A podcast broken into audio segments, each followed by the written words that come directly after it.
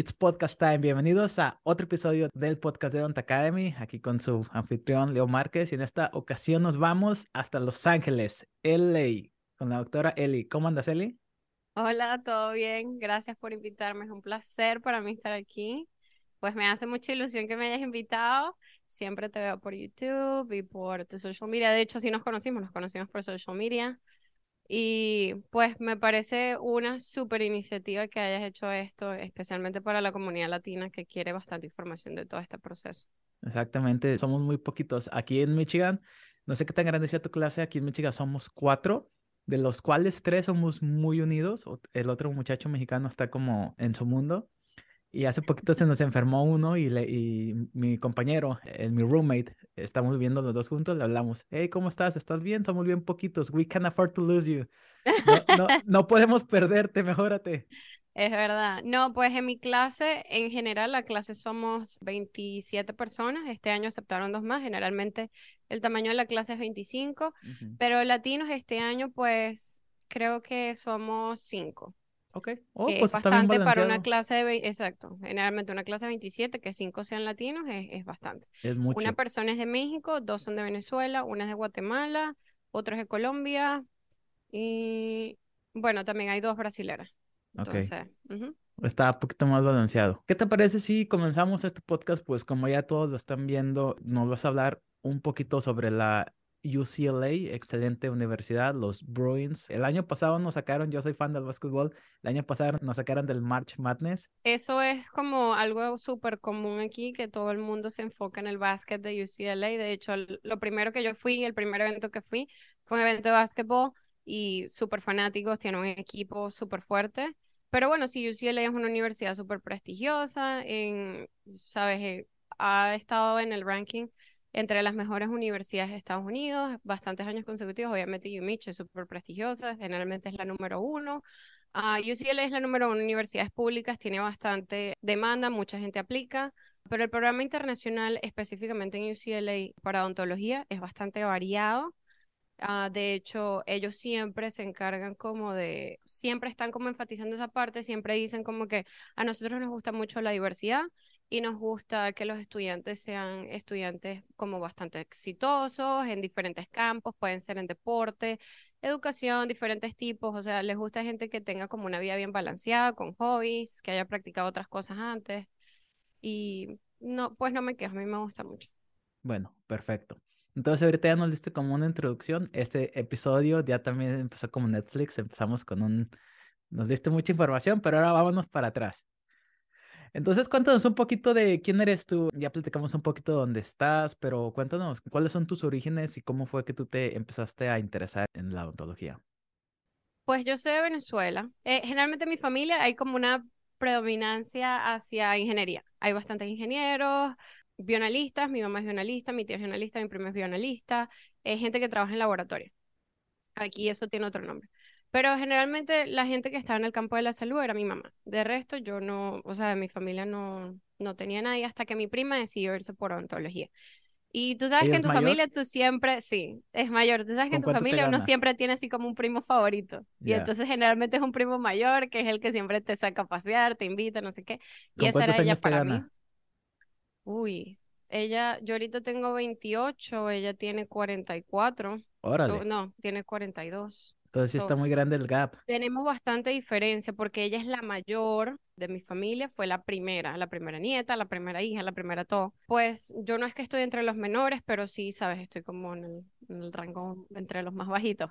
Entonces, pues ella era como mi prima favorita, es mi prima favorita, y entonces siempre yo tenía eso como que quiero ser como ella. Ella es demasiado cool, es demasiado chévere, me trata súper bien. Siempre tuve el, como me gustaba mucho biología y no era buena para las matemáticas ni para física ni nada, yo dije, pues ingeniería no puedo. Entonces dije, bueno, ¿qué tal se aplicó a odontología? Y pues en Venezuela el sistema de educación es como el sistema británico, que tú terminas high school o terminas, sabes, nosotros le decimos bachillerato, algunas personas le dicen la prepa. Terminé eso y de una vez como que apliqué el examen vocacional y en el examen vocacional me salió que sí, ciencias de la salud estaba súper alto mi otra opción era derecho. Y pues dije, no, no, no me provoca derecho, aunque mi abuelo era juez. y también tenía bastantes influencias. Mi abuelo era juez, mi tía, pero siempre me gustó más biología, me gustaba ciencias de la salud. Entonces terminé aplicando y pues ranqué bien alto cuando presenté el examen, quedé entre los primeros y yo dije, bueno, pues esto es lo mío. Que en realidad es cómico porque sabes que en Venezuela tú aplicas al examen y te dan un ranking y aceptan nada más 300 personas y aplican 3.000 personas, por ejemplo. Y cuando yo presenté, quedé de número 10 y luego como lo balancearon con el promedio, entre esas 3.000 personas quedé de 10, luego quedé de 11. Y yo dije, pues esto es lo mío, salí súper bien, yo no me lo podía creer, porque nunca fui el tipo de estudiante que siempre tenía que ser así súper competitiva, la número uno, más bien como que en la prepa yo me relajé. Como la y no chill. estaba... Sí, ese, ese, yo en la prepa me relajé, Ah. en primaria sí era como más enfocada, pero en la prepa yo estaba como ya, Estadísticamente, esos estudiantes son los que la van mejor en la vida. FYI.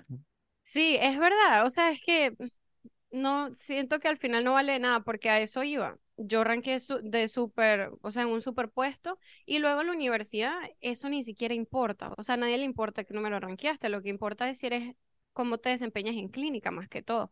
Obviamente el promedio, el GPA y todo eso importa un poco, pero no es tan relevante. ¿Cómo fue tu vida como estudiante dental? Y también cuéntame, ¿cuándo fue cuando se te prendió el bombillo de que tú dijiste, ¿sabes qué?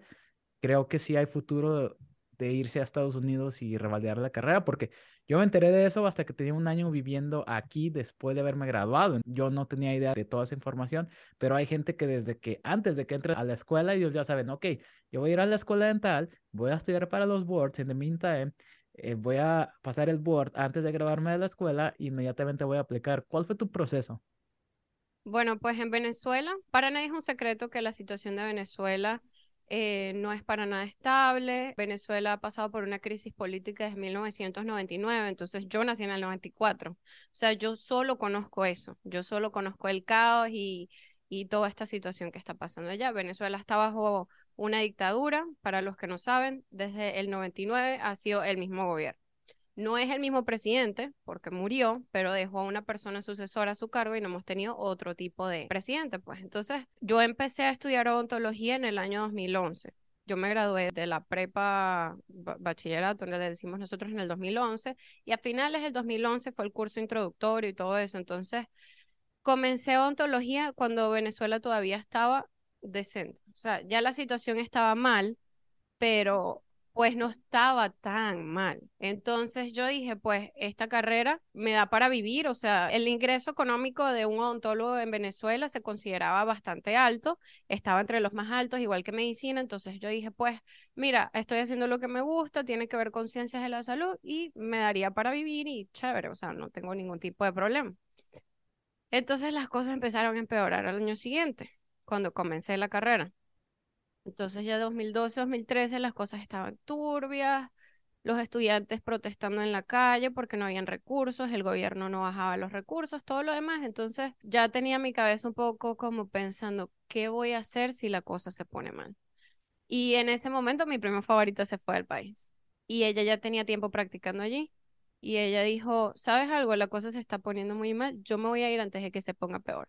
Y en ese momento como que muchas personas pensaron como que, ¿por qué te vas a ir si las cosas no están tan mal? O sea, esto se va a resolver y todo está bien. Y ella, no. Y yo, pues mirándola, yo dije, "Ujú, algo está pasando. Entonces, pues, sabes, yo seguí lo más que pude, lo más que pude, lo más que pude. Cuando llegué el tercer año de mi carrera, las cosas se pusieron súper mal. O sea, peor que nunca, protestas, mataban a los estudiantes por protestar, habían tanques en la calle, era como una guerra Wow. ¿A, civil. a ti te tocó vivir eso? Claro, pues yo me involucré mucho con los estudiantes en el centro estudiantil porque no quiero involucrar tanto a la parte política de, de ahorita la situación en el mundo, pero no sé si estás eh, al cabo de la situación de Irán, muy parecido a lo que está pasando en Irán, que los jóvenes se levantaron en protesta, pues muy parecido pasó en Venezuela.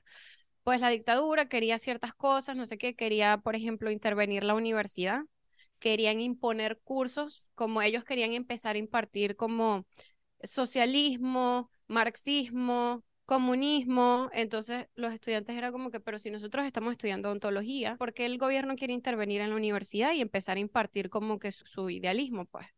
Entonces, bueno, las cosas se pusieron peor, eso no fue en realidad lo que detonó, fueron muchas otras cosas, pero todo se puso peor. Entonces, pues en ese momento llegué hasta lo más que pude hasta el tercer año de la carrera. Y entonces en el tercer año de la carrera, terminando casi al cuarto, a mi familia la amenazan. O sea, una persona se mete en el negocio de mi familia con una pistola, un arma y le dice, yo sé dónde vives, sé todo de ti, sé que tienes tres hijos, dame todo lo que tengas si no quieres que pase algo más. Y mi mamá fue como que, ok, esto es ya la punta, ¿sabes? Como que la gota que derramó el vaso. Entonces mi mamá se llegó a la casa y dijo, ¿qué vamos a hacer? Yo creo que nos tenemos que ir porque la vida de ustedes está en peligro y yo no puedo vivir con eso. O sea, yo puedo vivir limpiando baños en Estados Unidos, pero yo no puedo vivir con que un hijo mío muera. Entonces, nosotros decidimos, en ese momento mi mamá dijo, ok, nos vamos todos. Y yo le dije, pero si yo estoy en la mitad de la carrera, ¿qué voy a hacer?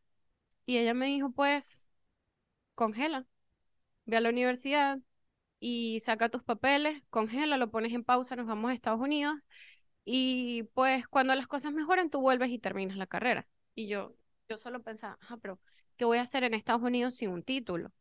Generalmente eso, o sea, ¿de qué puedo trabajar? Puedo trabajar en una tienda, puedo trabajar de cajera, puedo trabajar limpiando, puedo trabajar de babysitter o de mesera y no hay nada denigrante con esos trabajos, pero cuando tú ya estás metido en un ámbito y ya estás casi terminando, para ti es inconcebible en tu cabeza salirte de esa mentalidad como que yo era doctor, ¿sabes? Yo era doctor y ahora qué estoy haciendo aquí. Entonces, esa semana yo intenté congelar. Yo fui a la universidad y hablé con la decana, hablé con la directora de escuela, hablé con mis profesores y les dije, pues mira, está pasando esto, mi familia la amenazaron, nos vamos a tener que ir. Y todos los profesores me decían, no, pero tú puedes terminar, termina, tú puedes, tú puedes, hazlo, tú puedes terminar. Y yo toda la semana llorando. Y yo, no, pero es que no puedo porque, ajá, ¿y qué pasa si mi familia se va? Yo me quedo aquí terminando, pero de luego la situación se pone peor y cierra la frontera y más nunca veo a mi familia. Eso era una posibilidad. Y eso era lo que me tenía como la mente turbia. Pero luego como que tuve una conversación pues larga y tendida con mi prima, que ya estaba aquí en Estados Unidos, y me dijo, lo que tú quieras hacer, yo te apoyo. ¿Ella, ¿ella es dentista ahorita? Ella es dentista ahorita, ella vive en Hawái, es especialista, es odontopediatra y le va súper bien ella trabaja en Kauai. Entonces, como ella ya estaba medio metida en ese ámbito de revalidar, ella me dijo, lo que tú quieras, yo te apoyo. Pero si tuvieses un título, aquí tendrías más futuro y yo te puedo ayudar cuando tú llegues aquí, porque yo estoy metida en ese proceso y yo te puedo decir cómo es revalidar. Pero si tú te vienes de cero sin un título, yo no te puedo ayudar tanto porque no estoy familiar con el proceso, no, no estoy familiarizada. Entonces yo dije, ok. Ella me dijo, lo otro que tú tienes que poner en consideración es si tú como persona puedes vivir con la decisión de haber dejado odontología. Si tú puedes vivir con esa decisión encima de ti, como dice la gente, no regrets y seguir con tu vida adelante, hazlo. Renuncia a odontología y te vienes para acá y aquí ves qué haces. Pero si tú no puedes vivir con ese peso en tus hombros de que yo era dentista ya o ya yo estaba casi terminando y me vine para acá y no terminé y vas a ser infeliz toda tu vida, pues no lo hagas. Y yo dije, bueno, pues este es el thought process, como le dicen aquí. Esa fue mi lógica. Yo dije, yo creo que yo no puedo vivir con esa decisión en mis hombros.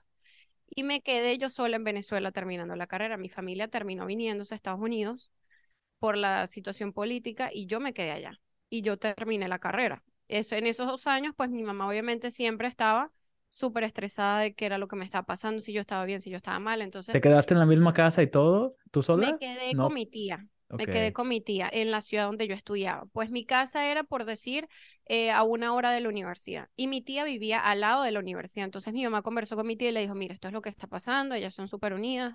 Ella es como mi otra mamá, de verdad, o sea, me ayudó muchísimo. Yo creo que yo no me había graduado sin mi tía, porque me ayudó demasiado, tanto como económicamente, anímicamente, psicológicamente, o sea, me ayudó en todo. Entonces mi mamá le dijo, mira, nos tenemos que ir, pero como tú estás en otra ciudad y, sabes, capaz ella se puede quedar contigo, está cerca de la universidad. Y eso fue lo que hice. Y bueno, hice todo lo que pude, fue muy duro, no lo voy a negar. Ah, en mi graduación, pues, no estaba mi familia inmediata, ¿sabes? Estaba mi tía, obviamente, y se lo agradezco muchísimo. Pero eso es algo que yo siempre he pensado, como que, ¿sabes? Tanto que luché y mi familia no está aquí viéndome, graduándome. Entonces, bueno, ahorita Dios me dio otra oportunidad, gracias a Dios. Estoy Le vas a dar la graduación la buena. Sí, exacto. Ajá. Voy a hacer un paréntesis bien grande aquí porque te voy a ser bien sincero, yo desconocía como esta parte de tu vida y de alguna manera me he desensibilizado en cuanto a las historias que les están pasando a las personas porque de alguna manera tu historia la mía fue como un poco similar. Yo me tuve que quedar en México y de alguna manera fue como que me puse en la mentalidad de hay personas que quieren todo bien fácil, a mí me tocó, como decimos en México, chingarle, pero órale, haberte escuchado, me da la impresión de que tú eres una go-getter y de que definitivamente estás haciendo lo que te gusta y definitivamente vas a lograr todos tus objetivos y pues felicidades, o sea, felicidades de, de, alguien que le tuvo que chingar a alguien que todavía eh, anda ahí porque pues de perdido yo digo, ok, yo ya me desestresé de las aplicaciones y ya nunca más me voy a tener que, estresar y tú todavía estás ahí, hasta inclusive te, una vez creo que te comenté, oye, ¿cómo le haces para estar haciendo tantas cosas? Muchas felicidades y para todas aquellas personas que nos están escuchando, pues nada más escuchen, o sea, como por todo lo que ella ha pasado, nada más como para venirse a Estados Unidos, porque tú ya lo sabías desde un principio. Lo mío fue como coincidencia y casualidad de la vida, pero lo tuyo fue como, ok, tengo que tomar la decisión me quedo aquí a estudiar sola. Eh, la situación de socioeconómica y de seguridad no es tan buena, pero vale la pena. Exacto. Y, o sea, yo ya mencioné que nos conocimos por redes sociales. Yo abrí una red social solamente enfocada en la odontología cuando yo estaba a la mitad del camino del proceso de revalida. Y en ese momento yo me di cuenta de todas las historias que hay afuera o sea, no solo entre latinos, entre muchos, o sea, diferentes razas. He escuchado tantas historias de superación de gente que se ha venido con, con la idea del sueño americano y pues eso ha sido súper inspirador también para mí porque yo abrí esa red social para ayudar a la gente, pero al final ha sido como algo bidireccional, como que también recibir todas esas historias que me imagino que igual te pasa a ti porque tú tienes que escuchar todas estas historias de tus invitados. Eso también como que me motiva todos los días. Yo digo, bueno, pues ok, yo la tuve dura y aquí estoy en pie de lucha, ¿sabes? Luchando por un sueño y todo lo demás, pero así como yo hay muchas personas más y eso también me motiva todos los días. Y es precisamente uno de los objetivos de, este podcast. De repente que las personas que ahorita se las están viendo negras, todavía están estudiando para el examen o muy apenas se van a graduar, que digan, ándale, sí está difícil, pero sí existe la luz al final del túnel. Muchas gracias por compartirnos esa parte de tu vida. A mí me gusta esto porque hay veces que las personas como que se ahogan en un vaso de agua, entonces, no, no, no, no, hay que tomarnos el vaso de agua y hay que aprender a nadar. Sí, es que, bueno, aquí hay un dicho que yo siempre, o sea, como que cada vez que siento que me estoy ahogando y que digo, ya no puedo más, o sea, de verdad, esto es horrible, no puedo más. La única manera, uh, the only way out is through. O sea, la única manera de salir de tu problema es que lo enfrentes, que lo atravieses. Porque entonces si nos quedamos siempre en el, pobrecita yo, la, me la pasé tan mal porque esto me está pasando a mí. O sea, siempre estoy como reafirmando eso de que la mentalidad de víctima nunca te lleva lejos, o sea, no te va a llevar a ningún lado. Entonces siempre es bueno que usemos, sabes, esas cosas que nos han pasado o cualquier tipo de obstáculos como gasolina. O sea, lo usemos de catarsis y de pensar, wow, esto me hizo una mejor persona. Perfecto, excelente. Muchísimas gracias por compartirnos eso. Ahora, cuéntanos esa parte de haber tenido que estudiar, porque me imagino que a ti te tocó la primera parte y la segunda, que como ya todos saben, ya la segunda parte. Y de repente cuéntanos cómo fue tu proceso de aplicación, porque pues tú ya estabas como laser focus desde dos años antes. Me imagino que de repente fue no más fácil, pero sí más rápido después de haber obtenido tu título. Cuéntanos un poquito de esa parte, cómo fue que le hiciste para obtener esa aceptación. Ok, bueno, pues primero yo me gradué en el 2018 y me vine en el 2019 a principios, porque mientras sacaba los papeles, pues, sabes, como le dicen aquí también titulación, todo lo demás, hacer los trámites legales, pues me tardé un poco, me tardé como cuatro meses. Me vine para Estados Unidos y lo primero que yo pensé fue, tengo que descifrar cómo va a ser mi estatus legal. Entonces, como venezolana, la situación política me permitió solicitar asilo político. Entonces, en el año que yo me vine, el trámite estaba rápido también en California. Eso depende del estado donde estés. Si estás en Florida, pues el tráfico y el tiempo de espera es larguísimo. En California en ese momento era rapidísimo. Entonces, yo metí mis papeles de asilo, y al, o sea, te puedo decir que al mes y medio ya me había llegado la cita para las huellas y como al otro mes me había llegado la cita para la entrevista y al otro mes ya me habían dado la respuesta que había sido aprobada. Entonces yo corrí con suerte. Yo entiendo que esto no es igual en todas las personas, pero hay maneras de ajustar estatus para las personas que quieren revalidar. ¿En qué año llegaste, disculpa? ¿En qué año llegué? En el 2019, a principio. Y yo metí mi asilo, o sea, yo esperé los seis meses como turista, se me vencieron los seis meses de turista, pero yo, cuando tú estás generando papeles o estás tramitando algo, te dan otros seis meses de gracia. Entonces puedes tener los seis meses de turista más los seis meses de gracia, pero mi paralegal me recomendó que lo metiera antes de los diez meses. Entonces yo dije, ok, bueno, tengo hasta septiembre, suponiendo. Entonces yo todo lo que pude en esos primeros meses era trabajando, así como cash, me pagaban cash, estaba trabajando de niñera, estaba trabajando limpiando casas, o sea, yo llegué de cero, o sea, yo trabajaba en un restaurante de mesera, entonces llegó un momento en el que yo tenía tres trabajos. Yo trabajaba los fines de semana babysitter y trabajaba en un restaurante de host uh, sirviendo brunch. Y luego también trabajé como limpiando Airbnbs, o sea, trabajé de muchas cosas. Pero todo ese año mi mente siempre estaba en, tengo que guardar dinero para pagar el trámite legal, para pagar el abogado.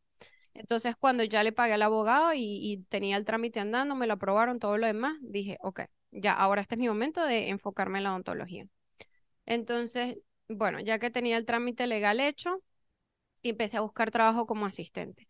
Y ahí fue cuando caí en mi primer trabajo, una oficina muy rápida de, odontología básica, no había nada de tecnología, todo era super old school, las cosas Bread and butter dentistry. Bread and butter, pero así lo más viejo que te imaginas, o sea, era algo súper arcaico, pero me ayudó muchísimo a entender el sistema americano, cómo funciona, cómo funcionan los seguros, o sea, o la aseguranza, como le dicen aquí. Y yo creo que eso a mí me sirvió muchísimo, como solamente para entender el lenguaje ontológico, que eso, o sea, mi cabeza era otro mundo. Yo decía, ¿cómo?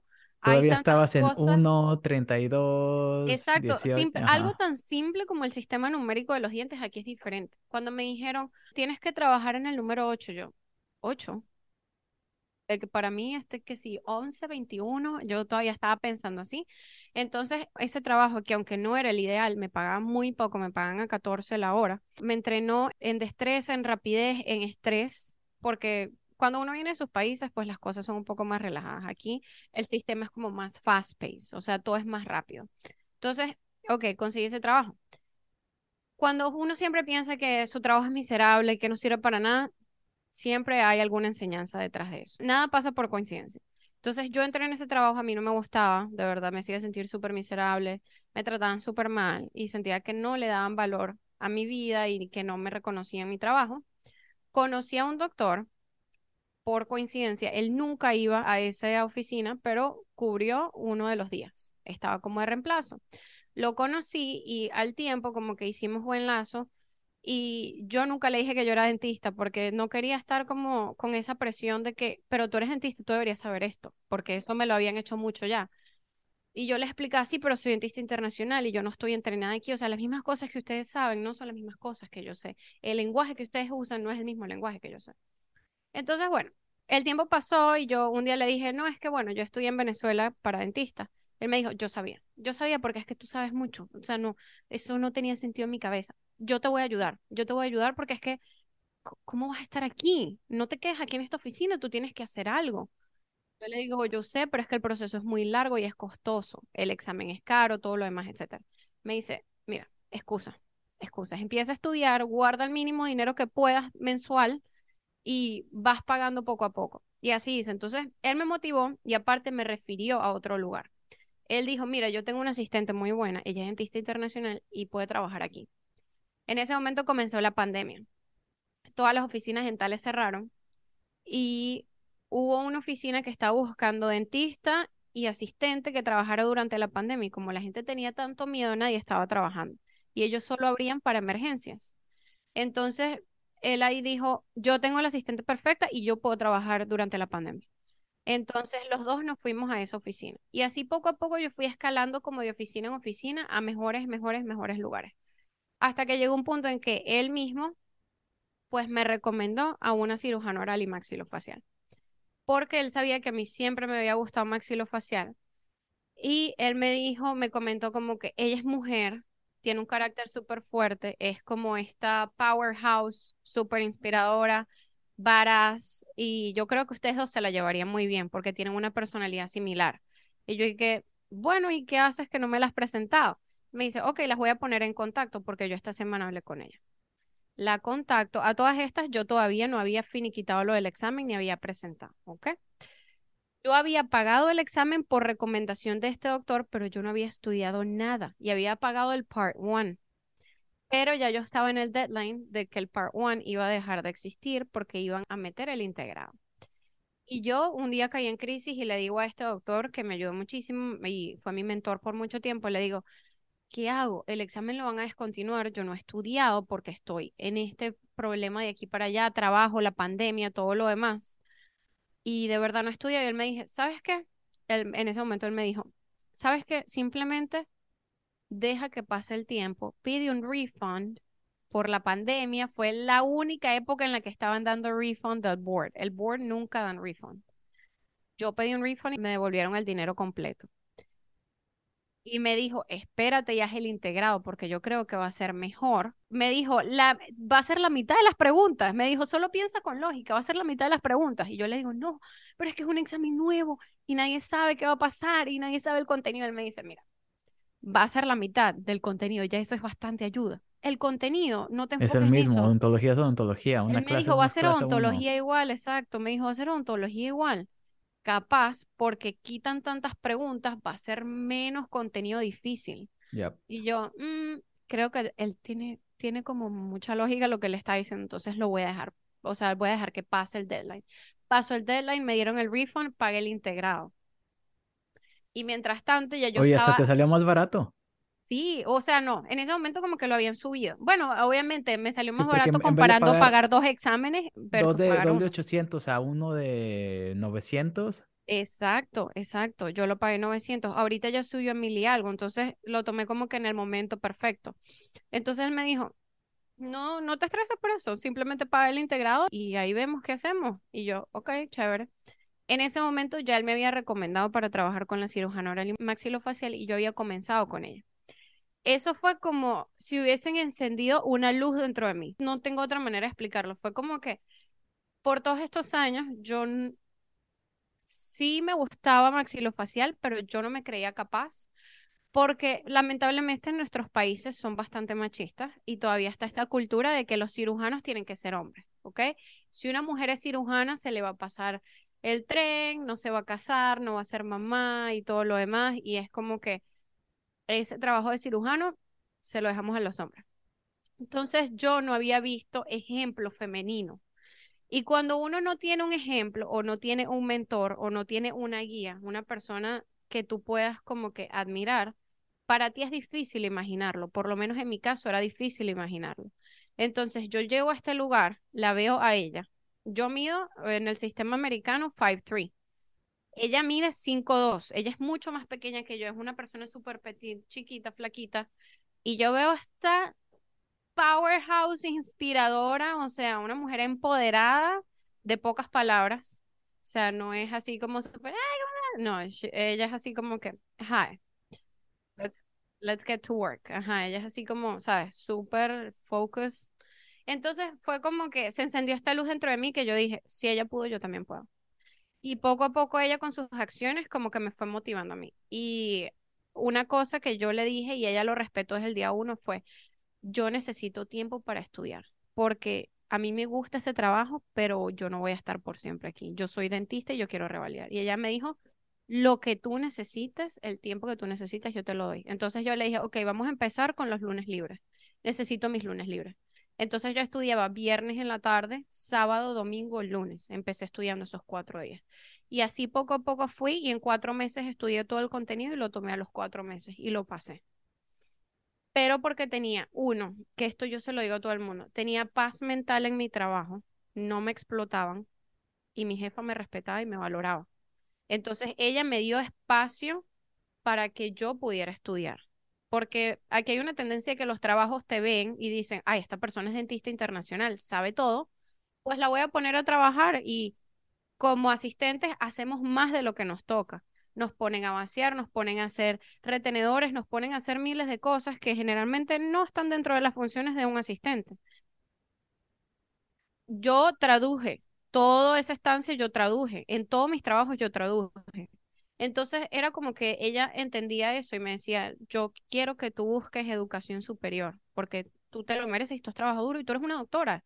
Yo te respeto de colega a colega, no como jefa y empleada. O sea, tú eres mi colega y yo quiero que tú lo logres. Entonces eso a mí me inspiró muchísimo, que era mujer, que estaba haciendo lo que yo quería, que derrotó muchas barreras, porque siendo Middle Eastern, porque es parte de la comunidad Middle Eastern, ella es persa, ella es de Irán, eso también es parte de la cultura ya, que sabes, la mujer es de la casa y se tiene que encargar de tener hijos y no sé qué, y ok, pueden ser doctoras, pero casi nadie se especializa por el tema de que toma más tiempo y después se les va a hacer tarde para ser mamás. Entonces, ella me inspiró demasiado. Qué buena historia, está muy bueno esto. Entonces, ¿ya pasaste el examen? ¿Cuándo lo pasaste? Pues el examen yo lo pasé a principios del 2021, porque la pandemia comenzó en el 2020 y luego yo trabajé para ella como desde octubre del 2020 y yo lo tomé en marzo del 2021 y el resultado me llegó en abril. Entonces, y tú lo, aplicaste, ¿no? Ajá, eso era otra cosa. Yo no tenía nada de información después del board, que generalmente eso le pasa a muchos dentistas. Es como que yo sé que tengo que estudiar para este gran examen, pero yo no sé qué hacer después. Y nos pasa a muchas personas. Entonces, ahí yo como que me volví obsesiva. Yo dije, ok, pasé el examen, pero ahora ¿qué tengo que hacer? Y yo empecé a hacer mucho research y empecé a buscar videos, empecé a buscar miles de cosas, miles de páginas que yo seguía. Empecé en la página de la ADA, pues me la leí de arriba abajo y leí todo. Y ahí fue cuando encontré Capit. Y ya yo sabía que yo quería un advanced standing, porque mi prima se fue por el camino de la especialidad directo. Mi prima se fue directo por paz y ella explicó a odontopediatría. Y ella me dijo, yo tuve muchas limitaciones como estudiante internacional sin revalidar primero nada más pude aplicar como a dos programas o tres programas. Entonces, ese era mi único chance que yo tenía. Y ella como que puso todo su dinero y toda su energía y todo en en ese ciclo porque ella decía, yo no tenía mucho dinero ahorrado y solamente tenía oportunidad de aplicar como a tres escuelas porque yo no revalidé primero. Y ella quería especializarse directamente. Entonces yo dije, ok, yo creo que para mejorar mis oportunidades, ya que yo tenía esa inspiración de maxilofacial mi jefa todos los días, ¿sabes? Me inspiraba, trabajamos en casos súper complejos, íbamos a quirófano. Yo dije, bueno, si esto es lo que yo quiero hacer, ¿por dónde tengo que empezar? Y yo dije, bueno, pues tengo que empezar por revalidar y sacar un DDS. Entonces yo dije, Advanced Standing es lo que se ajusta a mí. Y también tenía el beneficio de que mi jefa es UCLA alumni. Ella se graduó de UCLA con honores, menciones, no sé qué. Y al final ella también enseñó ahí en el GPR. Entonces yo dije, bueno, ella es renombrada ahí, tengo buenas oportunidades de ir ahí, ¿por qué no? Entonces cuando empecé a averiguar me di cuenta que Capit había abierto hace dos meses. O sea, a mí me dieron los resultados en abril y yo me relajé. En lo que investigabas y todo. Y mientras me, em, sí, mientras me tomé unas vacaciones, o sea, me, me fui una semana a Florida, pues me relajé, volví al trabajo, empecé a investigar y ya cuando tenía todo así, yo dije, ok, ya, ¿Y qué dijiste? Está a punto de cerrar. Y yo dije, es casi mayo, ¿qué, ¿qué estoy haciendo con mi vida? Yo tengo que aplicar en este ciclo. Y yo dije, no, ya, tengo que poner toda mi energía en esto. Entonces, ahí como que yo me cerré, dije, ya no más salidas, no voy a hacer más nada, simplemente tengo que enfocarme en esto porque son muchos papeles que tengo que recoger y tengo que buscar y tengo que hablar con muchas personas. Entonces, la primera persona con la que hablé obviamente fue con mi jefa, le dije, mira, voy a aplicar en este ciclo, ¿dónde quieres aplicar? Y le dije, bueno, pues obviamente en UCLA y ella, oh, ok. I got you.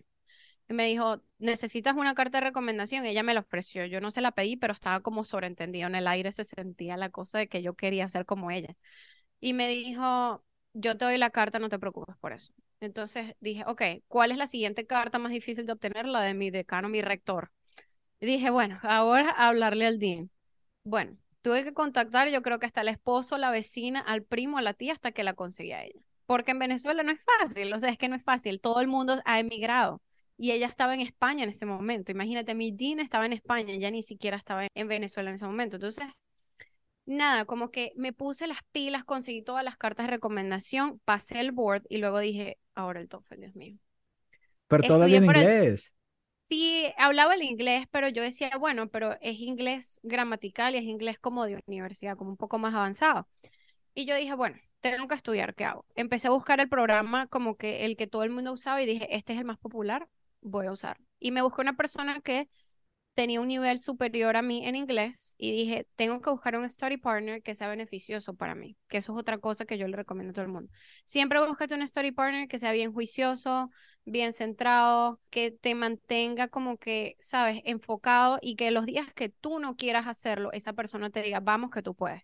Entonces yo hice eso en las dos oportunidades. Para el board me busqué a dos personas, Luisa, ella cero de mi universidad, también super pilas, y otro muchacho con el que yo estudiaba. Y luego para el TOEFL me busqué otro muchacho venezolano también, pero que tenía un inglés impresionante, había ido a UCLA y ahorita quería hacer un MBA y necesitaba el TOEFL.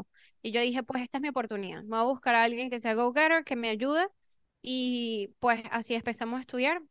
Estudiamos nada más dos semanas para el TOEFL, lo presenté y cuando estaba presentándolo, al final, yo no me di el tiempo bien. Se cerró el examen y todavía me faltaban 12 preguntas por responder. Wow. ¿Era de leer? Sí, era, era la parte de leer y yo dije, no, ya, o sea, ya, no lo pasé. Salí de ahí y empecé a llorar y yo dije, ya mi oportunidad se acabó, ya estoy en junio, ya estaba en junio. Y yo dije, no, ya no me da chance de aplicar a UCLA. Pero todas las cosas se alinean cuando Dios te quiere en un lugar. Y dije, no me voy a dejar vencer, pues si tengo que pagarlo otra vez lo pago y a la semana lo pagué, una cosa así. Y presenté a las dos semanas de nuevo y todas esas semanas estaba era puro solamente leyendo, viendo videos de YouTube, de trucos, de no sé qué, de cómo hacer y de medir el tiempo bien. Entonces ya tenía una mejor idea porque obviamente ya, como dicen aquí, no era my first rodeo, no era mi primer rodeo, ya yo sabía qué hacer. Entonces, pues dije, ok, yo creo que esta vez I got it me pedían un nivel de 100 en UCLA y yo había sacado 88 la primera vez cuando se me cerró el examen. Yo dije, ok, si hubiese sacado esas 12 preguntas buenas, hubiese sacado 100. Entonces dije, ok, estoy como en un buen baseline. Tengo buena calificación, yo creo que puedo sacar el 100. Bueno, voy y lo presento.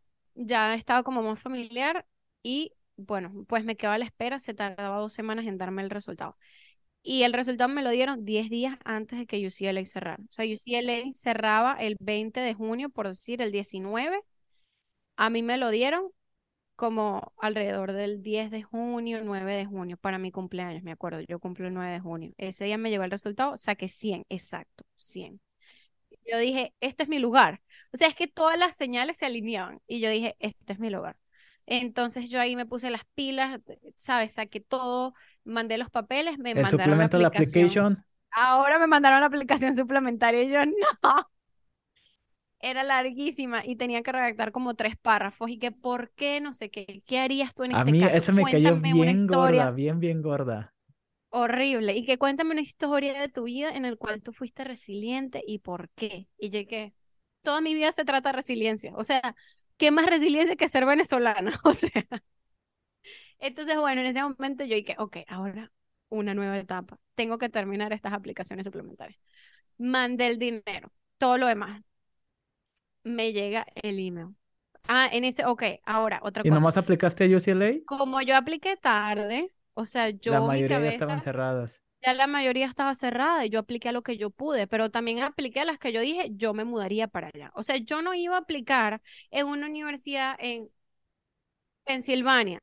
Y todo el respeto a la gente de Pensilvania, porque tremenda universidad. Simplemente mi sistema de soporte no estaba ahí y yo no me veía sola en el medio de la nada. Es súper importante también considerar dónde está tu sistema de soporte. Yo tengo todo en California. Están mis papás, están mis hermanos, están mis tíos, mis primos, están mis amigos y estaba mi jefa y mis mentores. Entonces, era mi lugar, era mi hogar.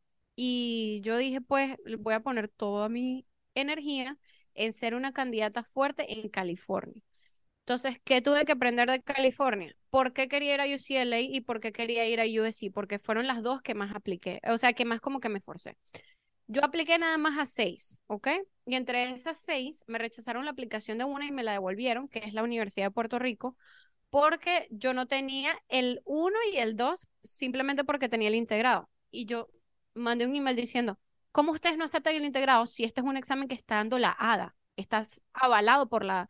No, no, no, no hemos hecho el cambio. Solo aceptamos personas que tengan Part 1 y Part 2. No quiero hablar mal de Puerto Rico, pero cuando me mandaron la carta de rechazo, fue como, ¿what? Puerto y me mandaron, me mandaron la carta de rechazo después de haber quedado en Michigan. Y yo como de, Exacto. dude, Entonces yo decía como que, ok, cuéntame por qué eso tiene que ser un filtro, si es un examen avalado por la ADA. Pero bueno, yo dije, X, me rechazaron, bueno, no me, no me tocaba ahí, no me estreso, yo relajada. Yo dije, ok, chévere. Claro, cuando me empiezan a llegar las cartas de rechazo, eso es fuerte, mentalmente es fuerte. Tú te sientes súper derrotado y dices, nunca lo voy a lograr. Entonces yo, ¿qué hice ese día? Yo dije, tengo que hablar con alguien y tengo que decirle esto, porque otra cosa de lo que yo soy súper partidaria y que siempre digo en mis redes sociales, no está bien solamente compartir los triunfos, uno también tiene que compartir las derrotas para que otra gente entienda que eso es normal y es parte del proceso. Entonces yo dije, bueno, me rechazaron, ¿qué voy a hacer? Le voy a contar a mi jefa a ver qué piensa ella. Toco en su puerta en su oficina y le digo, tengo noticias, me rechazaron de la primera universidad ya. Y ella me dice, ¿qué universidad es? Y le digo el lugar y me dice, Who wants to go there anyways? No one wants to go there. Y yo le digo, ok, creo que tienes razón. No era Puerto Rico, era otra universidad que también me rechazó. Entonces yo le digo, you know what? I think you're right. I don't want to go there. Yo de verdad no quería ir para allá. Entonces ella me dijo, no te estreses por eso. Enfócate donde tú quieres ir. Y piensa en eso. Piensa que tú te mereces estar ahí. Entonces yo, ok, chévere. Me enfoqué todo lo que puedo en UCLA. Me llegan las dos invitaciones. Me llega USC, UCLA la misma semana. Yo llorando, llorando de la emoción, decía, no puedo creer que he llegado tan lejos. Para una persona que aplicó tarde y que no tenía ni idea de lo que iba a hacer en abril y era mayo y junio y apliqué y luego me llegaron las dos cartas de invitación, yo decía, no puedo creer esto. Entonces, bueno, me enfoqué en qué era lo que pedían. Luego la siguiente fase, que también es difícil, es la de las entrevistas, porque es bastante, sabes, como desarrollar tu personalidad en la cámara, micrófono, verte preparada. no te tocó hacer el bench test, ¿verdad? Eso fue la otra cosa que yo tuve a mi favor, era la pandemia. Todo se alineó contigo. Todo se alineó, o sea, yo siento que este era mi lugar, o sea, Dios quiso que fuera así. Ya, oye, pero qué certuda, ajá. Mi primer tanda de aplicaciones, que no sé si tú sepas, yo quedé hasta la segunda vez. La primera, yo me fui a entrevistar a San Antonio, Buffalo, y esos bench test son mm, difíciles. Son difíciles y aquí viene tu amigo este, una semana antes viendo, ah, caray, poco tengo que preparar un diente? No, lo hice malísimo. Claro, es que mira, a mí me pasó lo mismo. Y cuando me empezaron a llegar las invitaciones, ese periodo de, de no saber sí o no es de mucha incertidumbre porque tú dices, invierto en todo este material para practicar o no invierto, porque son como mil dólares, o sea, entre comprar el motor para la casa, el teipodón, los dientes, los instrumentos, la, la pieza de mano. Entonces yo decía, ¿qué hago? ¿Gasto este dinero o me espero a que me inviten y cuando me inviten empiezo a practicar? Entonces yo dije eso, yo dije, ¿sabes qué? Me voy a esperar. Si me invitan, mientras vaya viniendo vamos viendo. Que sé que no es lo ideal porque mucha gente practica meses y toma cursos. Yo no tomé ningún curso. Yo dije, donde sea, bueno, yo ahí veo. También, sabes, la economía estaba influenciando esas decisiones mías. Era como que tengo el dinero justo para esto, pero no tengo el dinero para esto. ¿Qué hago? Entonces, sabes, estaba trabajando en este lugar y me encantaba mi trabajo, pero también acuérdate que yo había pedido los lunes libres, entonces no estaba haciendo full time. Entonces no era como que tenía mucho dinero, ella me pagaba bien la hora, muy bien la hora, pero todavía no era así como que mis trabajos anteriores que trabajaba como desde las 7 de la mañana hasta las 8 de la noche porque me explotaban y hacía más dinero. Pero aquí, ¿sabes? Yo como que negocié. Yo negocié, pongo toda mi energía en esto y paso trabajo por un tiempo y no tengo tanto dinero o sigo ganando dinero y me doy buena vida y viajo y como en restaurantes y todo lo demás, pero entonces no, ¿sabes? No le pongo energía a lo de las aplicaciones. Yo dije, pues no, bueno, tengo que obviamente hacer sacrificios, dejar de salir, dejar de irme de fiesta, todo lo demás, salir con mis amigos, irme a comer y enfocarme en esto. Y eso fue lo que hice, me salieron estas dos entrevistas, las dos entrevistas eran digitales, que fue lo mejor, entonces no tuve que invertir en los materiales y creo que eso se alineó a mi favor. En la entrevista UCLA sí eran cosas me preguntaron mucho diagnóstico, plan de tratamiento, me ponían radiografías, me ponían fotos, impresiones, me decía que está mal aquí. En la radiografía me decían, ¿qué consideras tú? El ferrul, todo lo demás. Entonces, sabes, fue un poco complicado, porque es diferente. Si tú estás en persona y tú ves el caso, tú más o menos sabes, pero entonces digital, tres personas viendo, tengo una cámara así. Y yo, y yo así viendo, viendo la foto así que en la computadora. Que... Así como, pero está bien pixeleada, están igual Sí, de... sí, de- entonces, igual ¿sabes cómo son? Siempre eligen las peores fotos y con el peor contraste, o sea, o súper brillante o súper oscura. Y así como de, ¿qué opinas de esta foto? Que está mal tomada. Y yo que, ajá, opino que es la peor foto del mundo, ¿por qué la eliges?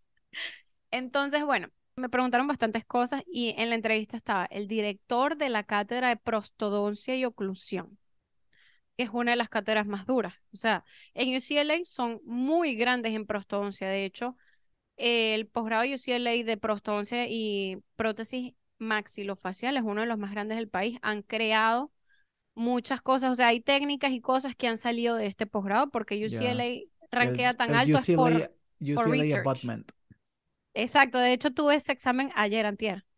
Ellos han creado cosas en prótesis, en implantología, entonces son bien duros en la cátedra, ¿ok? Entonces estaba él y estaba el director del programa y ah, había una tercera persona, creo que era el director de restauradora. Entonces me empiezan a preguntar de Ferru, me empiezan a preguntar de perno colado o perno prefabricado o que se hacía esto, que se hacía lo otro y yo así, yo y que Señor Jesucristo, tratando de acordarme de todas las medidas. O sea, sí fue, me pone nerviosa, pero considero que yo tuve eso a mi beneficio. No fue tan duro como un examen de destreza manual. Entonces, bueno, yo me sentí súper bien. Y mucha gente también dice eso, que la entrevista UCLA es súper friendly. Preguntaron más que toda mi personalidad. La entrevista está dividida en dos partes. 15 minutos personalidad y vida privada y 15 minutos diagnóstico y me mostraban casos y me mostraban para ver como mi thought process. Ellos me decían, si tu respuesta no está 100% correcta, yo solamente quiero saber cómo tú piensas y cómo tú elaboras un plan de tratamiento y cómo funciona tu cerebro a la hora de tratar a una persona. Entonces, bueno, eso me benefició porque yo, sabes, como que pensaba en voz alta, yo decía, ok, si le hago esto, puede pasar esto, si no esto, y eso creo que a ellos les gustó. Entonces, yo salí tranquila, o sea, yo salí de la entrevista, cerré la computadora, mi mamá estaba así en la puerta del cuarto esperando y ¿qué, qué te dijeron? Y yo le digo, honestamente, estoy feliz porque di lo mejor de mí. Si no me toman, they're lost. Si me toman, bueno, bien, es mi escuela soñada, pero yo siento que yo di lo mejor de mí. Entonces, yo creo que ir con esa mentalidad de que no solamente es tratar de ser perfecto para ellos, sino dar lo mejor de ti como persona, ser auténtico ayuda mucho. Y creo que eso me ayudó. Y cuéntame cuando recibiste tu carta de aceptación. Ok, bueno, pues mi jefa, ese día estábamos trabajando y yo le digo, ¿Cuánto tiempo pasó de tu entrevista? Entrevista a la aceptación pasó un mes y algo. Me dieron la respuesta el día de Thanksgiving, el día de Acción de Gracias, que ese día es súper grande aquí. Ese día yo fui a trabajar, era un, me acuerdo que era como un lunes, yo fui a trabajar y yo le digo a mi jefa, la aceptación me lo van a decir supuestamente en Thanksgiving. Ella, ah, ok. Entonces ella tenía eso como en su cabeza. Ella le escribió a todo el mundo que ella conocía en UCLA y les dijo como, avísenme si la aceptan porque yo quiero darle una sorpresa. Entonces, eh, la persona que estaba como que habló con ella, que se puso en contacto, porque ella como que contactó a la oficina de servicios estudiantiles. Y la persona que estaba en contacto con ella le dijo como que, mira, eso es HIPAA, eh, como una violación de HIPAA, yo no te puedo decir información personal, pero si le damos la noticia, como que te incluimos también en el hilo del email, pues algo así. Entonces, a ella como que le mandaron el email como unos minutos antes y yo estaba trabajando, yo estaba ocupada, yo no podía estar pendiente del teléfono, pero ese día yo me llevé mi Apple Watch y yo estaba pendiente si me llamaban o no y a cada ratico como que veía el reloj. Porque cuando uno está en cirugía, pues nosotros trabajamos con cirugía bajo sedación y bajo anestesia, el paciente está sedado, está intubado, tú no puedes estar en el teléfono. Pero yo tenía en mi cabeza como que me van a llamar, me van a llamar. Entonces, bueno, ella ya sabía que a mí me habían aceptado. Y ella hizo un meeting en la mañana antes de que yo llegara y le dijo a toda la gente de mi oficina, a Eliane la aceptaron en UCLA, pero yo quiero que pretendamos que tenemos un meeting importante en la tarde porque, bueno, vamos a pretender que algo pasó en la oficina y que hay que solventar este problema. Yo pasé todo el día con una ansiedad pensando que yo había hecho algo Oye, mal y que me entonces a ella le avisaron muchas horas antes, ¿no? O sea, a ella le mandaron como un email o una notificación, algo así, como que she has been accepted. Como que we gonna, we gonna send the email, todo lo demás, y she's gonna get a call. Y ella dijo como que, ok, we are working the whole day and she's gonna be, como que yo iba a estar en la sala de operaciones y no iba a tener mi teléfono. Entonces ella dijo, call her between one and two. Entonces me llamaron entre la una y las dos de la tarde a esa hora ya convocó al meeting y ella me estaba como que aguantando en su oficina y yo decía, pero ¿por qué no me termina de decir qué es lo que está pasando en la oficina? Y ella saca el teléfono y dice, lo siento, pero vamos a tener que grabar este meeting por motivos legales. Y yo, Ah. y yo, ¿qué pasó? Y yo, no. Y yo asustadísima. Entonces ella empieza a grabar y empieza a preguntarme cosas. Ok, Eli, mira, quiero que me seas totalmente sincera. Y yo que, ay, Dios mío, ¿qué habrá pasado? Entonces, y que mira, ¿qué opinas tú de mí, de estar trabajando aquí? Y yo, bueno, pues que yo te admiro mucho y, y yo te quiero y, y, o sea, yo como que I look up to you and I really appreciate you. Y, o sea, eres como que mi motivación y mi mentora y todo lo demás. Ok, si eso es así, ¿por qué tú te quieres ir de la oficina y no me has dicho? Y yo, yo no me quiero ir de la oficina. Y ella me dijo, una persona me llamó para decirme que tú te querías ir y que ibas a estar uniéndote al team de esa persona a partir de mayo. Y yo, ella me dijo, y está bien si te quieres ir, pero tú me tenías que haber puesto los 30 días de renuncia. Y yo le digo, pero es que yo no me quiero ir, yo no he aplicado a ningún lado. Ella me dice, ¿y si no has aplicado a ningún lado porque esta persona me contactó y se veía legit? O sea, el tipo se veía súper real, me dio información tuya personal, o sea, esto no puede ser que lo está inventando. Yo le digo, de verdad, no sé de qué me estás hablando. Y ella que, ¿estás segura? Y yo le digo, I don't know. I don't know what you're talking about. Me dice, ok, si eso es así, lo voy a llamar enfrente de ti para entonces corroborar las dos versiones de la historia. Y me dice, en realidad, ¿sabes qué? Él me dijo que él te iba a llamar a ti. Entonces, atiende el teléfono. Justo en ese momento, perfect timing, empieza a sonar el teléfono. Y entonces empieza la llamada. Yo que, y decía que no caller ID. Y yo, ay, ¿quién dijiste? Pero luego me acordé, me hizo así la mente. Yo dije, ¿esto es UCLA? Porque él dijo, el día de la aceptación te voy a llamar de un número no identificado. Y yo dije, esto es UCLA. Y yo, antes de agarrar la llamada, yo empecé a llorar. Entonces yo que... Y yo dije, pick up the phone. Y yo que, no, pick up the phone, take the call, take the call. Y yo que, atiendo, y yo que, hello. Y ahí yo empecé a llorar como una loca. Y él que, welcome to UCLA, this is Dr. Steve Lee, I'm calling you to give you your acceptance notice. Ellos llaman personalmente, ellos no te mandan un email. Te mandan un email, pero te llaman personalmente, que es lo chévere, porque me gusta, se siente como familia, se siente personal. Y yo ahí empecé a llorar y ella también se puso a llorar y después nos abrazamos y bueno, ahí después llamé a mi mamá, no sé qué, todo lo demás.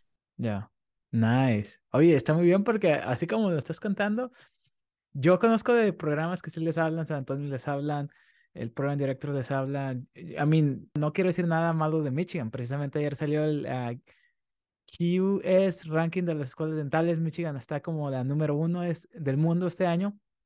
A mí nadie me habló y, y yo no siento que apreciación por parte de las los faculty, bueno, no, del programa internacional, o sea, el faculty director como que no tenemos esa cercanía, eh, a veces lo veo, a veces ni me saludan, yo creo que ya hasta se olvidó de mí. Cosa importante que es que yo creo que en el programa internacional nosotros tenemos como que un dean solo para el programa internacional, es como un director de escuela para el programa internacional, entonces él nos conoce absolutamente todo. Primero porque él hizo review de nuestros personal statements y supuestamente él nos dijo que para ellos tomar una decisión, ellos nos ponen así como en una pizarra, fotos, caras de nosotros. Y todos los miembros del comité nos dan un ranking, como que a ella le doy un 9, a él le doy un 8, a él le doy un 7. Y al final llegan a un consenso según la puntuación que haces. Entonces ellos tienen que conocerte personalmente, de cara también, porque te ponen fotos supuestamente así como en un board, y él sí se encarga mucho como de hablar con nosotros. O sea, él va a la clínica por lo menos una vez a la semana y habla con nosotros, como que cómo te está yendo, how is everything going, uh, how are you with the requirements. Si tienes algún problema personal, también puedes ir a hablar a su oficina, hace cita y él te escucha. Simplemente te oye. Entonces, eso es bueno. Hay bastante como que contacto directo. Tienes contacto directo con los faculties o con el director del programa, entonces a mí eso me gustó. Obviamente, todo programa tiene sus pros y sus cons. A mí tampoco me gusta que siempre digan como que mi programa es el más perfecto del mundo y nunca digan la realidad, porque en todas las universidades hay cosas buenas, cosas malas y hay fallas. A mí me parece que el programa es súper bueno en términos clínica, tenemos bastantes requisitos, nos mandan de rotación a diferentes lugares, que vi que a ti también. Pero, por ejemplo, nosotros no ponemos implantes, no hacemos endos complicadas, hacemos que si endo en anteriores o en canal, en molares, pero en canales muy derechos, muy, que sean muy rectos. Cosas así. Y por ejemplo, en términos de administración, mucha desorganización mucha Mm, desorganización. Esto es en todos lados, no te preocupes. Como ya- que te manda un email, después no, eso no era, no se me olvidó mandarte el email, no, no te dije, no, no era esto. Eh, luego, ¿qué no leyeron el email que ¿Qué? mandamos Ya va, pero hace- esta hace- persona no te contactó. Ya, Ah, pero mandé un email hace tres meses como a las dos de la mañana. ¿Qué no Ajá, leíste la parte Y no solo abajo? eso, sino que se lavan las manos. Tipo, yo le dije a esta persona que mandara el email. Ah, pero eso es trabajo del otro faculty. Ah, pero este faculty tal cosa. Entonces, así, y por ejemplo, la cátedra más desordenada que nosotros tenemos es endodoncia. Y en endodoncia, súper difícil hacer una cita. Mira cómo hay que hacer cita en endodoncia. Somos ciento y pico de estudiantes porque ya nos unieron a la clase de los tradicionales. Nosotros no estamos separados, nosotros nos unen. Ah, somos 100 en total, 100, ciento y algo. Son 80 tradicionales y 20 PPID, 20 internacionales, 25. Entonces llegamos como a los 108, 110, algo así. Ok, el requisito de endo es que cada persona tiene que terminar una endo en cada quarter. Nosotros somos por quarter. Pero nada más hay seis sillas en endo. Six chairs. Y abre nada más de lunes a jueves, no abre los viernes. Matemáticamente es imposible que 100 personas hagan una endo, porque nada más hay seis sillas para endo.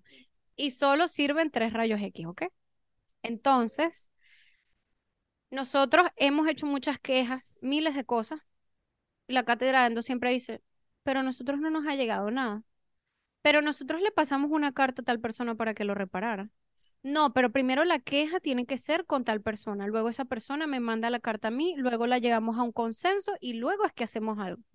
Y mientras ellos hacen ese proceso, el quarter ya termina y más de la mitad no tiene el requisito. Y les dan no pass. Esa es otra cosa, nosotros no tenemos grades, eh, no tenemos numéricos. Es pass o no pass. Si no cumples el requisito, simplemente salen tu transcripts en P. Entonces, todas las universidades tienen pro y cons, y tienen challenge, y tienen, sabes, dificultades y beneficios. Ahorita eres una D3, ¿verdad? Yo soy D3, pero termino ahorita en mayo. En Entonces mayo. ya voy a ser D4. Cuéntanos un poquito sobre la experiencia clínica. Ya tuve aquí en este episodio a Tania, ella está en Washington. Ahori- También la ahorita te- conozco. ahorita te estoy teniendo a ti de UCLA eh, y mi plan es como irme así de universidad por universidad para que cuando las personas se vayan a entrevistar y vean, ah, mira, ya hay un episodio de UCLA y ya aquí voy a tener un montón de información sobre las escuelas internacionales para aplicar. Ya nos dijiste como que lo malo y hay, o sea, todas las universidades están bien malas. Tenemos internal joke entre los de mi clase de que decimos, hey, nomás nosotros le podemos echar malo a Michigan. Esa es la cosa. Nosotros también, nosotros decimos, solo nosotros podemos hablar cosas malas de UCLA. Afuera tenemos que decir que es lo más perfecto del mundo, que amamos UCLA, que nos sentimos en casa, pero todos los días, o sea, tú nos ves a todos en la clínica y todos nos miramos así que, I can't, I can't do this anymore. En D4 vas a tener el senioritis. Es- espérate un poquito. Me gusta que en, bueno, me imagino que eso es en todos lados, le dan el privilegio o le dan el, la prioridad a los D4s porque ya se van a graduar y es como que, mira, la clínica de endo hoy es solo para D4s, porque déjenlos porque ellos tienen que graduar. Pero también, obviamente, tienen sus challenges, como que no, mira, tienes que hacer este requisito ya porque si no, no te gradúas. Entonces es como que el tiempo, sabes, el reloj va corriendo y es como que, uff, tengo que apurarme. Ok, entonces cuéntanos un poquito las rotaciones, cuéntanos un poquito los requerimientos. Ya nos dijiste que cada se ocupa de hacer una endo cuatro veces por año. En total son dos años, entonces ocupas hacer ocho endos. ocho endos y ellos lo balancean entre maniquí y persona. Si no tienes pacientes de endo, puedes hacer maniquí. La cosa es que si haces maniquí, tienes que hacer más cantidad, tienes que hacer el doble, supuestamente 12 maniquíes, Ayer yo hice una, ¿cuánto crees que me tomó? cuatro horas. La hice en 32 minutos. No te creo. Era un premolar, o sea, eran dos. No, no, no, te, te. No, no, no. Y, Ay, y lo vio el residente y se quedó como de, ¿Are you sure you don't want to play to Endo? Y le dije, no, de hecho, la razón por la que lo hice tan rápido es porque I don't Porque care. odio Endo. Yeah, like, I don't care, man. Me tomó dos minutos a ver esa corona, literal. O sea, Eso es la cosa, esa es la cosa. Cuando a ti no te importa que yo soy igual, yo hago apertura en tres minutos. ya. Yo agarro la fresa y ¡mua! de una vez llevo Así a pulpa. como luego, luego, ábrele lo feo, saca la después lo pongo más bonito con la endoseta. Ay, ahí Ya, veo. Ya yo solamente quiero localizar los conductos de una vez. Me pasa igual. Sí, pero- Bueno, pues endo es la cosa. ya. Endo es the thing en UCLA. en, no, aquí no en este podcast no nos gusta hablar de endodoncia. Ok, a mí tampoco, next, gracias. Next, síguele. Ajá. Este, ¿qué otros requisitos tienes? Cirugía. Tengo que hacer seis cirugías en el área maxilofacial en el departamento. Luego tengo que hacer tres cirugías periodontales. O sea, tengo que hacer crown lengthening o cualquier tipo de cirugía periodontal. Sí, pero los faculties son tan meticulosos y tan controladores que generalmente ellos te terminan agarrando la mano o ellos terminan metiéndose ellos y es como que, ay, ok, you do it. Porque es como que, no, no, no, no, no, that's not how you do it. Let me, let me do it for you. Entonces es como que, ok, whatever. Pero tú tienes que hacer tres cirugías periodontales, seis asistencias de cirugía periodontal también. Tienes que ser asistente seis veces primero y luego hacer tres de operador. Tú haces la cirugía periodontal. Ok. Luego, en restauradora tienes que hacer 850 RVUs. RVUs es un sistema de puntaje, ¿ok? Donde una clase 1 cuenta 4 RVUs. Para llegar a 850 tienes que hacer bastante restauradora. Pero no puedes hacer solo los RVUs en un renglón. Por ejemplo, no puedes hacer solo los 800 RVUs haciendo composite, class 1, class 2 y class 3. ¿Corona cuántos te da? La corona me da 40 RVUs, entonces es bastante. Entonces 40 por 10. Oh, nada más son 20. Exacto, pero también tienes requisitos. O sea, los puntos y los requisitos es diferente. Te dice 850 RVUs es el mínimo, pero tienes que hacer 5 coronas de circonia, 5 coronas PFM, 5 coronas no sé qué, una corona de implante, dos coronas de no sé qué. Tienes que hacer 3 inlay, 3 onlay, así. Entonces están bien variados los requisitos. Tienes que hacer en prostos 6 arcos, ¿ok? 6 arches could be anything. Puede ser dos totales bimaxilares. Puedes hacer interim, la que es mientras tanto, después de la cirugía. De immediate. Eh, Immediate denture, puedes hacer, tienes que hacer parcial, tienes que hacer restauradora de implantes, pero también puedes cambiar los requisitos. Por ejemplo, si haces coronas de implante, esa corona cuesta 100 RVUs, te vale 100 RVUs.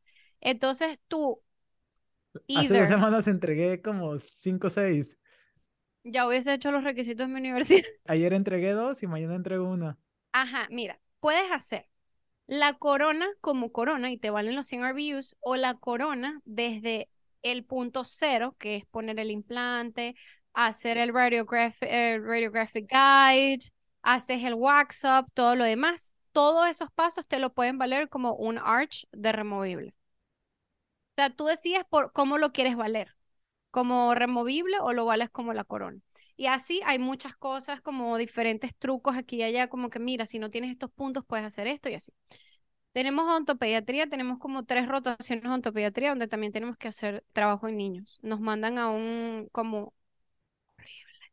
Nos mandan como un hospital y tenemos que hacer profis, sellantes, tenemos que hacer restauraciones en niños y todo lo demás. Obviamente no nos dejan hacer ni pulpo ni pulpec, a menos que sea una emergencia. Si es una emergencia la tienes que hacer.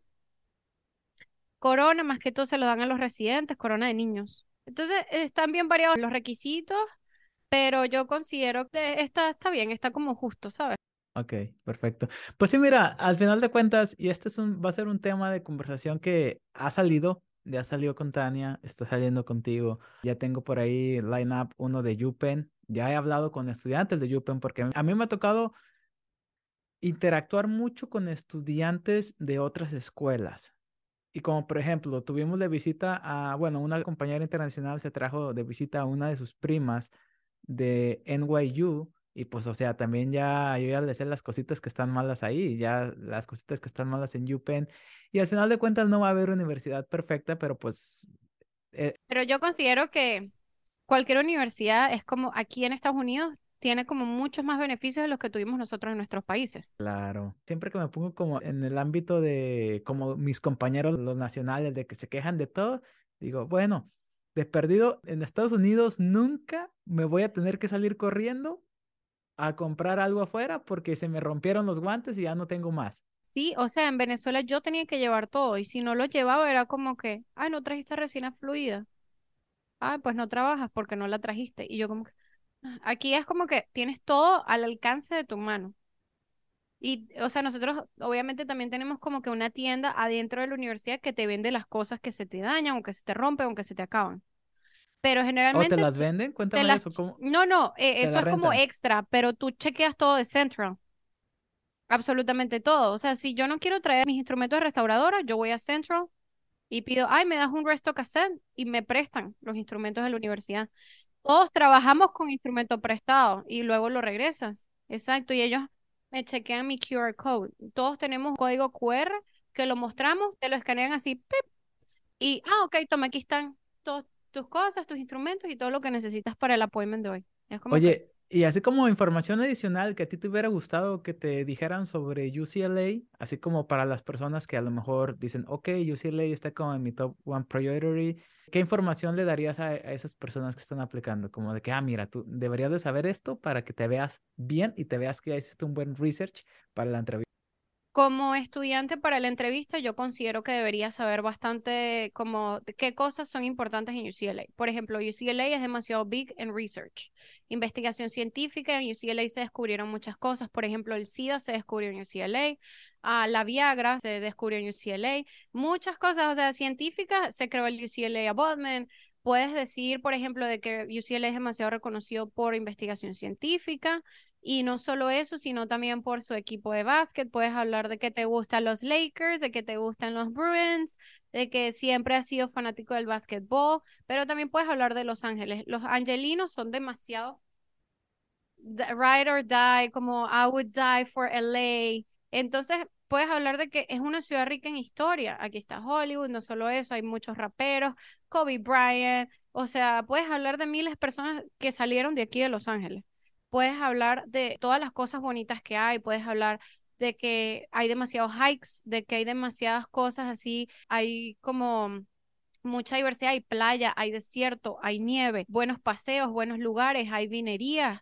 Puedes hablar de tantas cosas que tiene California, está Napa, o sea, hay miles de cosas que tú puedes decir, California siempre ha sido mi sueño, a mí me gusta venir aquí, me gusta mucho como que, ¿sabes? Siempre había querido venir acá a esta misión o a este voluntariado, este lugar es súper conocido por esto, por ejemplo, en San Diego hay muchos voluntariados, también en la frontera de San Diego con México hay muchos voluntariados en Tijuana, que mucha gente viene, UCLA también va, por ejemplo, hay uno que se llama Thousand Smiles Foundation, que arreglan labios leporinos, que UCLA maxilofacial va todo, o sea, como cada quarter ellos van, llevan estudiantes o llevan residentes y reparan labios leporinos y, y paladar de gratis. O sea, son muchas cosas como que UCLA es conocido que vas a tener que googlearlo, pero por ejemplo la infraestructura de UCLA es súper conocida, grabaron muchas películas allí.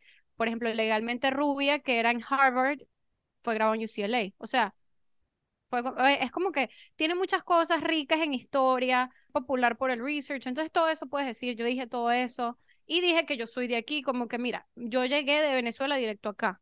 El lugar donde yo me siento en casa es aquí. Me preguntaron mis hobbies. Siempre te van a preguntar hobbies. A ellos les gusta una persona que sea balanceada, que tenga algún deporte, que sea bueno en algo, que haya hecho alguna competencia, que haya sido algún tipo de deportista. Ah, cosas así, o sea, mis amigos quedaron también porque dijeron cosas así como que chéveres y fueron como que hicieron muchas bromas en cámara, que fueron naturales, que fueron ellos. A ellos les gusta mucho eso, que te desenvuelvas bien, que seas así como people's person, como que te guste hablar y eso. Y siempre tienes que decir que te gusta ayudar, que te gusta ayudar, que te gusta trabajar en equipo, que te gustaría ah, estar en algún tipo de club o comité y que te quieres especializar. UCLA es grande en especialización. Es conocido porque el 80% de los estudiantes de UCLA se especializan, tiene buen acceptance rate. Creo que es uno de los más altos en el país, donde aceptan muchas personas de UCLA en especialidades, porque saben que les gusta especializarse que están bien preparados. Perfecto. Eli, muchísimas gracias por toda la información que nos estuviste dando. Es bien interesante, o sea, desde la historia de cómo fue que le hiciste tú para emigrar a este país, desde cómo fue que decidiste quedarte sola a pesar de todos los problemas que hubo en tu país y pues obtener tu diploma de dentista. Toda la información que nos has dado sobre cómo le hiciste para quedar, se alinearon todas las estrellas.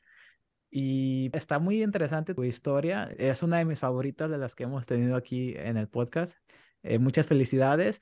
Y se te pasó decir que estás ahorita preparándote para cirugía oral maxilofacial.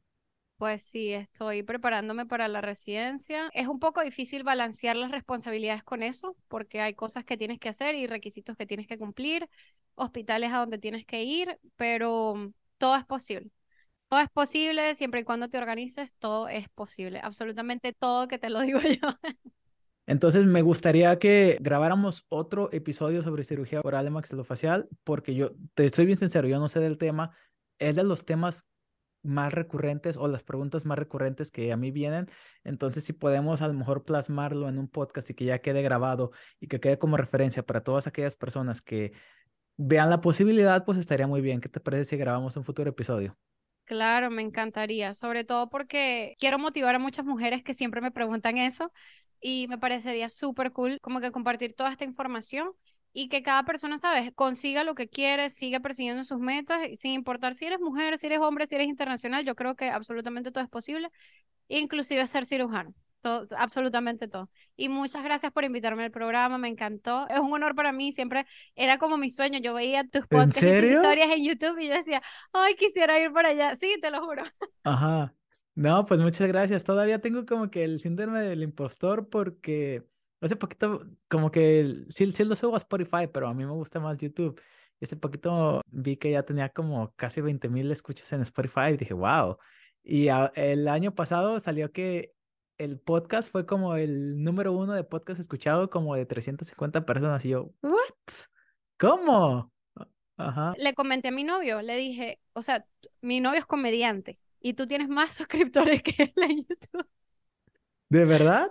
No, yo, yo, yo le sé mucho le a YouTube. y me dijo que, wow, y le dije, sí, es un podcast bien grande, o sea, está creciendo muchísimo dentro de la comunidad latina, no solo latina, yo siento que muchas otras personas lo escuchan también, o sea, de habla hispana en general, o sea, eh, solamente por curiosidad también, hay mucha gente que ni siquiera son dentistas que escuchan como que todas estas historias de superación y les gusta. Exactamente. No, sí, está curioso, pero ya luego que anden acá en Michigan, ya le voy a, enseñar un poquito a tu novio del SEO y de rankear títulos y todo eso.